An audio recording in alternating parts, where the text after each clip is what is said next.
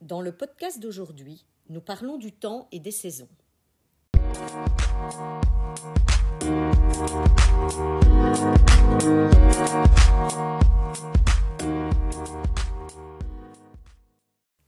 Seizoenen en weer.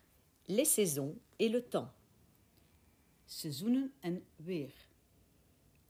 Dit zijn de seizoenen: lente, zomer, herfst en winter. Voici les saisons. Le printemps, l'été, l'automne et l'hiver.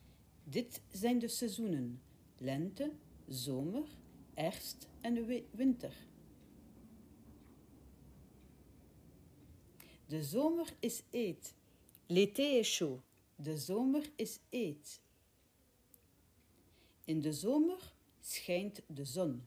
En été, le soleil brille. In de zomer schijnt de zon. In de zomer gaan we graag wandelen. En été, nous aimons nous promener. In de zomer gaan we graag wandelen. De winter is koud. L'hiver est froid. De winter is koud. In de winter sneeuwt of regent het. En hiver, il neige ou il pleut. In de winter sneeuwt of regent het. In de winter blijven we graag thuis. En hiver, nous aimons rester à la maison. In de winter blijven we graag thuis. Het is koud. Il fait froid. Het is koud. Het regent. Il pleut. Het regent. Het waait. Il y a du vent. Het waait. Het is warm. Il fait chaud. Het is warm.